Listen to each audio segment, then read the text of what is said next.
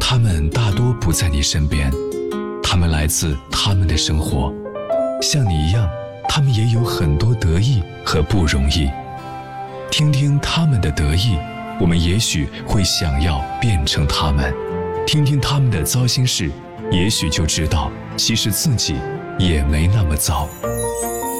听丁路聊聊凡人生活，每晚十点，爸爸妈妈的睡前故事。哎，好喜剧黑菜馆。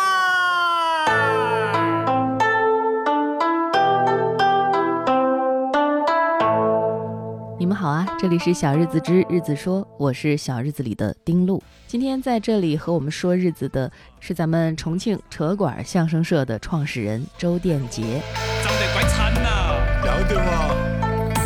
脑壳里头插进水的那种叫做哈板儿，想进想怪东西多的那种叫有板眼儿，一千到万都是飞的那种叫黑钱法儿，好耍好笑好喜剧的那种才是扯那瓜的江连到山。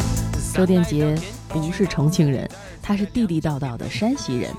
不过作为重庆女婿，周殿杰早就在内心深处把自己当成地地道道的重庆人了。重庆现在和以前，您听到这两个字的时候，理解有没有变化？太有变化了，以前是什么样？现在双重喜庆嘛，重庆，对，来了以后哦，山城啊、都是山，房子都修在山上，哎，高科技这个啊挺好，哎对，哇，这依山而建，它嗯，它还挺稳当，也挺好，没了，没什么太多印象，啊，然后后面就发现这个城市有文化，没人挖掘，然后我们就找到愿意挖掘文化的这些人，一起做事儿，这就挺重要，挺靠谱。然后现在对再对这两个字儿，再看到或者再跟别人讲起，再重要就有自豪感了，就是我的第二故乡嘛，属于我的家嘛，嗯，我的家庭、孩子都安在这儿了，那这就是我的第二故乡，所以现在说起来就很自豪。就有说的时候，我有时候有的时候在台上演完了以后啊，就最后一段演讲，那是热血沸腾的说的，一定要有我们自己的，啊大家就是很有共鸣感。对对，就是这是我们的，重庆文化，这是我们的。还有演讲呢。有的时候有，有一次在两就是去年在两千人的这个现场，我就最后做了一段演讲。得上两千才演讲呢。不是就即兴的，一一般可以还真是。对上了这千人剧场以后，还是说两句。就是哈、看一般小剧场没有没有演讲，哎，大的每次演讲说多了就累了。那听也听也觉得对，听了这套词儿。哎，对，就觉得那什么。其实不是说，就是不是说要让大家捧车管的场，而是真的就是捧重庆的场。山，山挨到天，一群耿直的崽儿住在两江边边，七上八下九宫格，招待五湖四海客，三层的味道要告了才晓得，东南西北要说上下左右那才作数。顶楼进去上到楼顶一看还是马路，轻轨穿楼轰了轰的不得影响舒服，大街小巷开车店的都是陡坡起步，见面还是老生，再见道声兄弟，端起酒杯不甩完那绝对怄气，小面都是干面儿，牛肉要整大坨，火锅要点鸳鸯锅，你外包起。这个东西其实作为艺人来讲，那这就是我要追求的东西。我们讲说要不要挣钱，那得要挣钱，不挣钱谁能活下来？如今我们又赶上好时代了，文旅结合了，这是好事儿啊。我的理解吧，就不管是纯粹的艺术家还是纯粹的商人，都是在追求一种小我的那种境界。对。但是您在中间一翻译，就上升到没没大我或者超我的这种境界。你你想，如果只是把自己看成是车馆的一员，而不是重庆的一员，作品怎么也升升华不到最后那个哎，对，叫卖的那个阶段，对那升华不上去。亲爱的，这里是小日子之日子说，我是丁路。为什么要说方言相声？坚持创作是后来的核心竞争力。这是第二个。坚持创作这件事。嗯，因为观众都是这样的，你把该说的那些让人起鸡皮疙瘩的话说完了之后，对吧？他不能一直起鸡皮疙瘩，他不能靠这个活着呀，他还得靠实实在在的内容活着。嗯，所以实际上那种让人起鸡皮疙瘩的重庆叫卖，只是在最后点睛一笔。每一场都会有吗？每一场都有，嗯，他只是起到点睛一笔。山城的记忆是那麻扎扎的大街小巷，山城的记忆是那绿须须的吊脚楼上，山城的记忆是那街边边的汉池哈藏，山城的记忆是那叫我卖声声。再回荡。我很想问问收音机前的你，或者是在网络上收听我们节目的你，如果一定要找到一个非要去重庆听相声的理由，你觉得会是什么呢？过去我对这个问题也很疑惑，但是当我们从本源去寻找的时候，你会发现，重庆之所以成为重庆，就是它那种无可替代的重庆性格、重庆语言。我觉得，别人来重庆一定要一定要看一些能够代表重庆文化的东西。哎，车馆这个名字，它其其实就是重取的重庆话的，呃，重庆话的谐音。啊，那我们说，刚才说到我们的产品有相声、脱口秀和小品。啊，别人讲的话，这个相声，相声起源于北京，嗯，发祥于天津，它本身是一个北方艺术，嗯。但是如果说你来了重庆看原汁原味的相声，那不如你去北京、天津看。我都建议你来重庆别走这一站，对，浪费时间，对吧？对，甚至有可能你看那几个演员上去普通普通话不是普通话，应该叫北京话不标准。嗯，北京相声你要说的好，就现在听的相声说的好，就为什么郭德纲、德云社他们都是从北京起的起的势？嗯嗯，他们都每个人哪怕是东北来的，待久了以后开口那都是。纯正的北京话，嗯嗯嗯，那你不如去北京看，你听着这几个连北京别人讲话连连口都不正，听着就没有意义了，对吧？嗯，所以我们其实为什么做方言？我们更多传承的方言文化。我们不是说要要让大家对方言怎么样，因为方言本身它，方言它是一个基点，它背后方言背后它有这个城市人人们生活的习惯和他的性格，一个城市人物的性格。所以我们就希望能够通过这种方式。通过方言的这种方式来传递这个城市带给你那种感觉。每一个城市就代表一个人，他给他给其他人的感觉一定是不一样的。嗯。即便这个城市再融合，啊，移民再多，但是一定是这个城市能够代表他自己。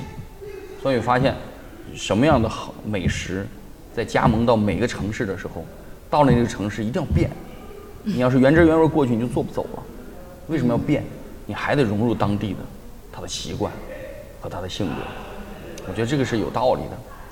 所以说，呃，我们不管是脱口秀也好，相声也好，还是小品也好，我们都是做的方言文化、方言艺术。这句话你听过没得？哪句话呀？叫“生个娃儿不用教”，嗯，优秀前盆走一遭。老话了。哎嘿。所以说啊，我就决定了，啥子？带你去走一遭啊！占便宜说，我啷个占便宜没呀？带我走上这一遭嘛？不是，我的意思是我带你到那个地方去耍一下。去哪里耍？酉阳。哎，酉阳好耍。哎，酉阳，为么子叫酉阳？找到不？这个不晓得。不晓得哈？嗯。不晓得，我给你介绍一下。嗯。酉阳，酉阳。嗯。就有时候下雨，有时候出太阳，有时候下冰雹。下不下雨嘛？有时候有啊，有有。啥子乱七八糟？酉阳是恁个来的？酉阳，酉阳，有水河之一啊！山南水北为阳，在酉水河的北边是酉阳。哦，北边叫酉阳，对头。南边叫酉阴。我们做方言文化这个东西，嗯，别人都说，哎呀，别这么搞，哥，这么搞你走不出去，外地人听不懂，嗯，你怎么走出去？你怎么走向全国？这话说的有道理。啊，你表面听都觉得有道理，嗯，但是你你仔细这个东西就得你自己揣摩，咂摸一下，哎，自己揣摩。那为什么东北的方言文化就浮向全国呀？你们人都知道方言俚语当中嘚瑟是个什么意思，埋汰是什么意思？对，这不就是俚语吗？你怎么就会了呢？嗯，说明人家的输出做得好。说那是北方话，北方以北普通话定义就是以北方方言为基础方言，那说说粤语吧。这怎么全国那么多人都会说粤语啊？不会说粤语，我也会唱粤语歌，说明人家以另外一种文化形式也在传播他的方言。现在广东很多地方还在保护自己的地方方言。嗯嗯嗯。我觉得这个东西它是个什么呢？不是说你的东西别人听不懂，而是你没有把你的东西以一种形式推出去，让别人来学。一个在酉阳，还有一个呀，一个在公滩，那个在公滩，啥子乱七八糟的哦？在哪里嘛？别个说的是一个在酉阳，一个在你心中。桃花源这个地方就不得了了，啷个呀？在历史上就蛮出名。哎，肯定的。哎，我跟你说，特别是在东汉末年的时候，东汉刘备、关羽、张飞这三个人呢，在桃花源三结义。所以很多时候是到什么呢？我们演出一旦有外地人来，外地人一来说，哎呀，听不懂。大部分人说听不懂，咱们就说普通话吧，为了让观众听懂，那就证明你这个事儿没有坚守。所以。叫坚守阵地，这点就第三个。对，坚守阵地，我就做这块地，西南官话，嗯，西南地区。我要求的不是说你听不懂我改，而是你听不懂，听着听着就懂了。对，你也得有过日子的心。因为对了，你去因为我们做的这件事儿去学方言。不是我们非要走出去。当你走不出去的时候，你先停一停，缓一缓脚步，把人带进来。当别人还带不进来的时候，你再想想，你就这块地，就西南地区就三亿人将近，就你别想考虑全国市场，你就考虑这儿够了，你就能活得很好了，那就做呗。那这事儿为什么我说可以定两代人呢？因为有可能我们这代人最后还完不成，有可能，因为你发现粤语也好，东北话，它几代人啊？嗯，它不是一下子。对。这这就是个长线的事儿，有可能我们这代人完不成，那下一代人继续来完成这件事儿，你给他起了个头，这不就挺好吗？嗯，所以这个事情本身它是一个真的，这就过日子心。嗯这事儿就是本身就是什么呢？就是一个可以做甚至几辈人的事儿，但是这几辈人大家都要因为这一个信念去坚守，坚守这件事儿一直做下去，坚持一直做下去，最后一定有个结果。我我这儿起头了。我觉得这事儿特别伟大，嗯，所以你说我是不是要辞掉工作？什么时候开始意识到这么伟大的？什么时候开始啊？就是从火了以后啊。什么时候叫火了？其实就其实说实话，就是从正式决定开始做公司的时候。就是辞职以后。对对，因为你要真的要把它做成公司，你就必须得把这些事情。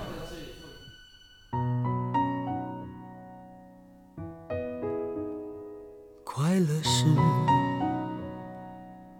快乐的方式，不止一种。最荣幸是，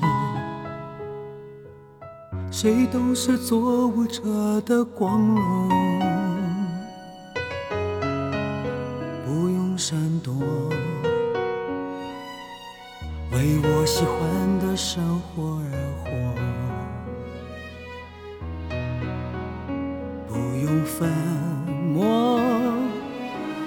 站在光明的角落。我就是我，是颜色不一样的烟火。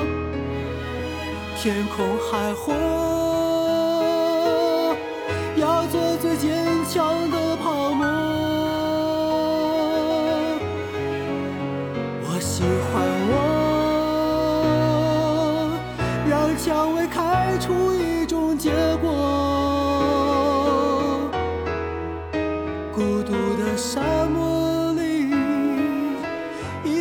盛放的赤裸裸。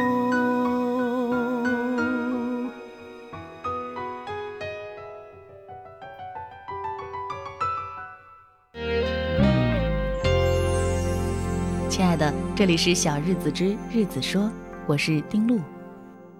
车管火了以后啊，大家特别的开心，也觉得特别的想要回馈观众，于是他们准备放一个大招，却没曾想完全打倒了。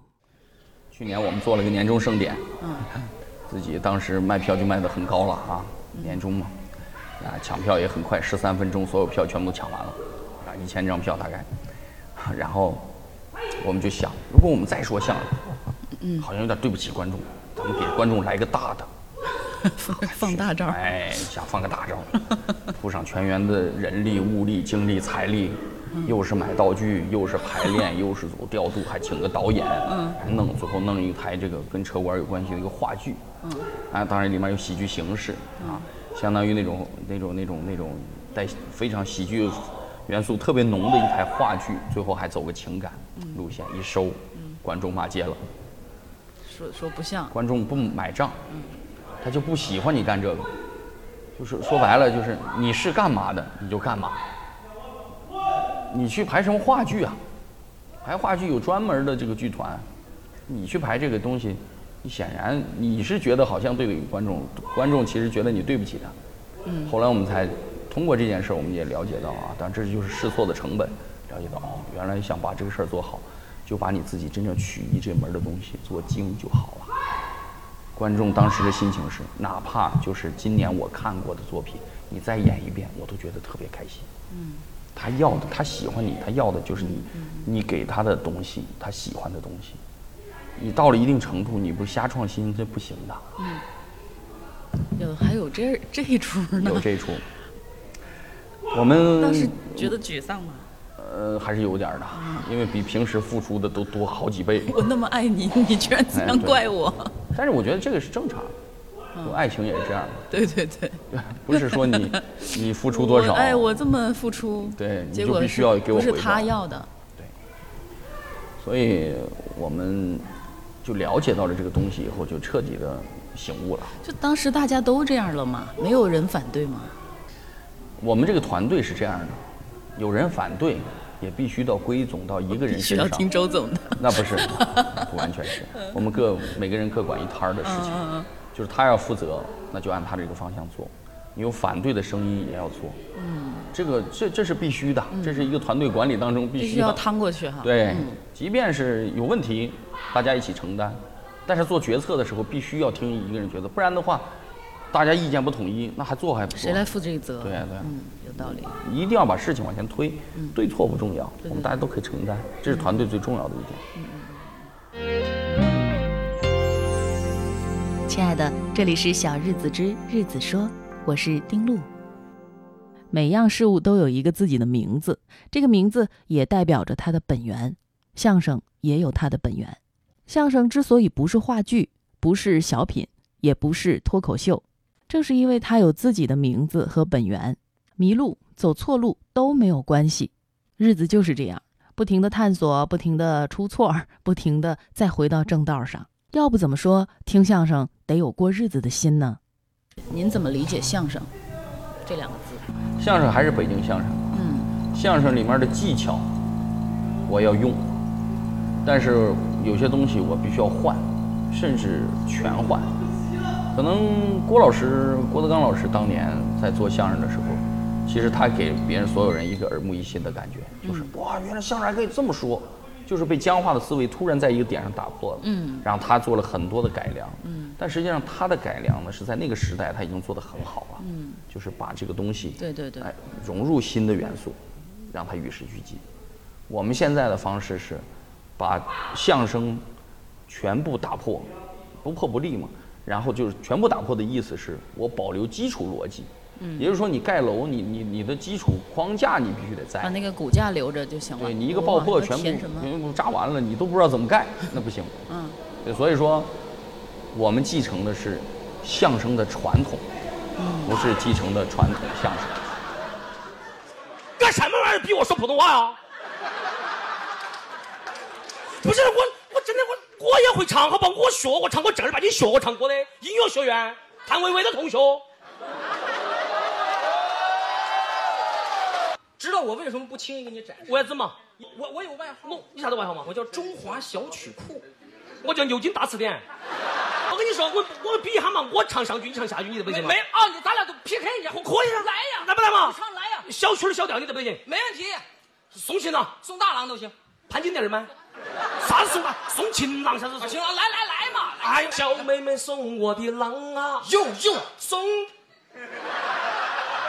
现在确实，大家为了挣钱，为了获得更多的资源和力量，不管是行动还是思维，都越来越快，快到我们已经无法控制。包括我们无法控制的那些焦虑。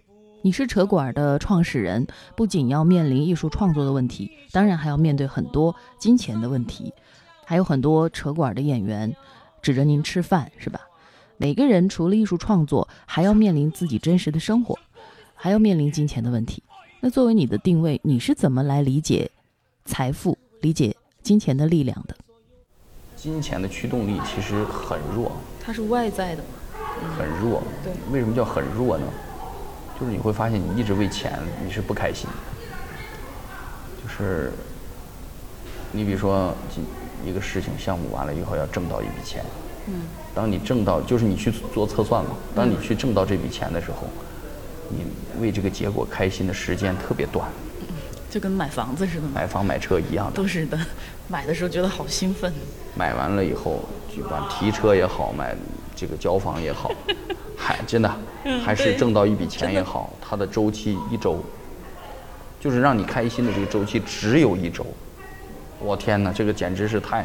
这个就是快乐嘛，很快就乐完了。就让我发现，哇，对，这话说的特别好，很快就乐完了。对，就是一周，哇，这简直是，然后长此以往，人生就会有焦虑，特别强大的焦虑症。那个黄河呀。每年好多泥沙，那个河床不就升高了吗？然后就把堤坝再筑高点儿。嗯第二年又很多泥沙，河床又升高了，再把堤坝筑高点儿，好像当年都能解决问题。嗯。到最后决堤的时候就是灾难。嗯。就是这个意。是这个意。感觉。对。所以你看，我我我特别理解那些天天就是生意特别好的面馆儿。真的，就是被绑架了。嗯。因为他挑面特别挣钱，嗯，但是挑面这事儿特别累，嗯，所以他们态度不好，我特别能理解，明白吗？嗯，面对排着长队的观众，那个那个那个排着长队的 这个这个这个顾客是吧？嗯，那个挑，哎呀，这儿这儿来三碗呢，还有那吃包子的地方，做成一个车轱辘事儿了。对，嗯，越好的东西人们会报复性消费，就是这就是，那天我们去吃包子，晚上去。一等要等一个小时，前面我来三十笼，哎呀，那个坐的人都都麻木了，我特别理解他们心情不好。嗯嗯嗯。因为因为绑架了，这个事儿得做，不做不挣钱。这个事儿做下去我不开心。那个时候他其实是个机器，不是一个人，他是以机器的身份在工作。对，然后我也特别理解有些人那个强颜欢笑那个微笑面对顾客。哎呀，我觉得他挺痛苦的，被金钱绑架了，被这些东西绑架。所以我越来越发现，我就我就我找到这件事儿的时候，其实对我人生改变很大的就是这件事情上了轨道，我特别幸福。就有再大的问题和困难，我跟我们的合伙人都会说，有问题拿出来解决就可以了，不会觉得累。这个过程快乐就是开心的时间特别长，特别久，哪怕有问题来了都觉得特别久。今天我去应酬，应酬完了这事解决，哎呦，嗯，这个感觉哎呀特别特别舒坦。就一直会觉得很好，嗯，然而你看你自己这个收入啊，嗯，差原来差得多，嗯，但是特别好，特别开心。亲爱的，这里是小日子之日子说，我是丁璐。哎，你说那个普通人和伟大的人之间的差别哈，就是我们可能普通人是他先得看见他才能信。您是还没看见您就信啊？我我我觉得也没有那么伟大。您是相信了，然后你去做，它就真的变成真的了。我的概念是，就是你决定了没有？嗯。因为什么叫决定哈？一个人在做一个决定的时候，决定了以后，可能这事儿就没结果，可能这事不会不会像你想的那样，可能这事干压根儿就干就不行，干不成，或者干两年就哦不对了啊，市场或者各种各样的元素就完了，流产了。嗯嗯嗯嗯。想好了没有？这个你想好了，这个很重要。对，这个你想好了，那你才是真正想好了、决定好了。可是成功的背后，它有它有多少次风险？嗯，我们现在想到就走到现在，还有那些失败的人，对呀，垫底的，还有如履薄冰啊，不容易啊。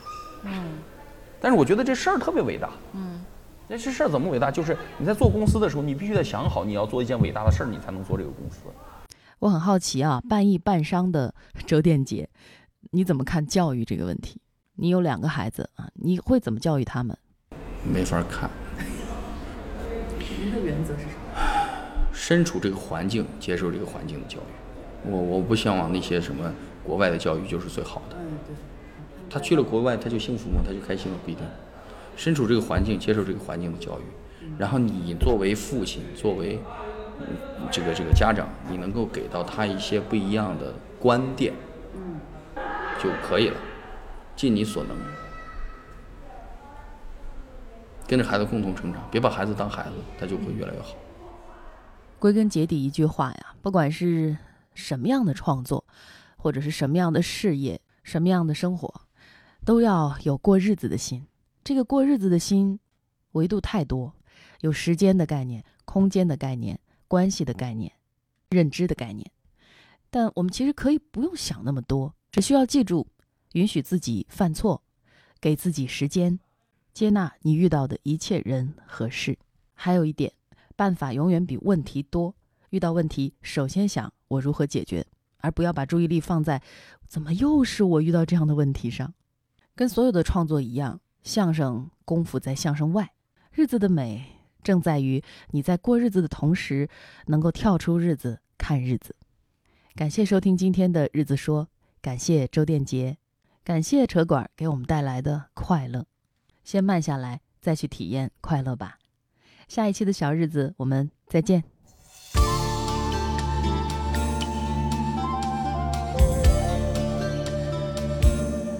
人生路。会听歌吗？听，开车的时候。最喜欢听张国荣。这个调子一出来，对，特别能切中我们这些中年男人。红尘里，美梦有几多方向？找痴痴梦幻中心爱，路随人往往。人生是。看书，我是就是文学方面的，我我是愿意看的。就最近在看一本《乌合之众》。哦，这前不久刚买了一本。但我不太喜欢看成功学的书。嗯。他不教你怎么失败，他就教你怎么成功。这个东西有点受不了。对。全是坑。你真的，你往前走全是坑。而且跟你说，只要努力就会有结果呢。这个都这都是坑。嗯。我喜欢看一些。踩过坑吗？踩过坑，踩坑太多了，所以类似像什么《人类简史》啊、《时间简史》啊、《未来简史》这类书，我是喜欢看。哎，这个挺。还有就是像《乌合之众》自传，我会看一些我们这行业的自传。郭德纲的自传我基本上都看过。郭郭德纲的，郭德郭德纲好。郭德纲好，郭论